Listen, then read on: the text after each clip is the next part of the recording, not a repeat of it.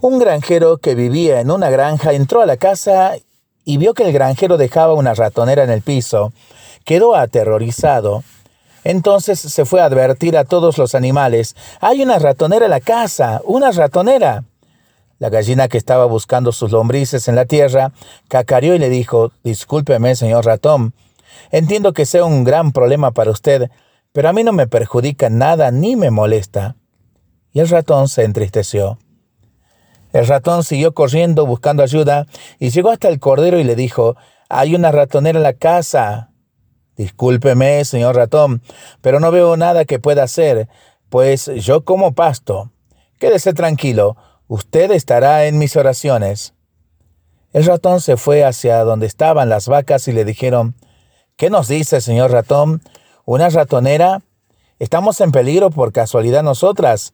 Creo que no. Entonces el ratón se volvió a la casa cabizbajo y abatido para encarar solo la ratonera.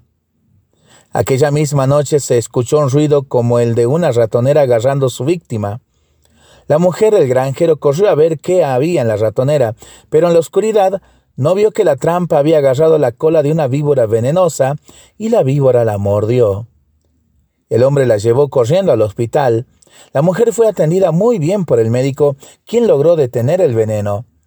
El granjero quedó tan agradecido con el médico que le prometió un cordero como paga. Aunque la mujer seguía con fiebre, le dijeron que podía ir a casa y recuperarse allí.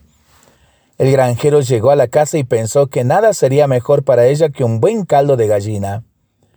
El hombre entonces tomó el cuchillo y fue a buscar el principal ingrediente, la gallina. Luego siguió con el cordero para cumplir su promesa con el médico. En los días siguientes todos los vecinos venían a visitar a la enferma y al granjero. Les traían obsequios y mucho cariño. Fue por eso que cuando la mujer por fin se curó, el granjero decidió ofrecer para todos un gran asado. Con su cuchillo fue a buscar una vaca. ¿Se dieron cuenta quién se salvó al final? La próxima vez que oigas decir que alguien está enfrentando un problema y creas que a ti no te afecta, piénsalo dos veces. En todas las casas pueden necesitar una ratonera y todos los integrantes corren peligro. Lo mismo pasa en una comunidad, como en un grupo de amigos y en la propia familia.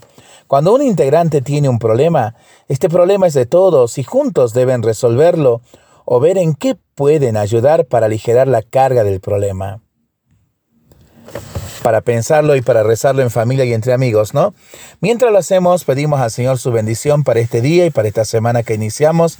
Le seguimos pidiendo por nuestras intenciones y nosotros responsablemente nos cuidamos y nos comprometemos a ser verdaderos instrumentos de paz. Que el Señor nos bendiga en el nombre del Padre, del Hijo y del Espíritu Santo. Amén. Que tengamos todos una excelente semana.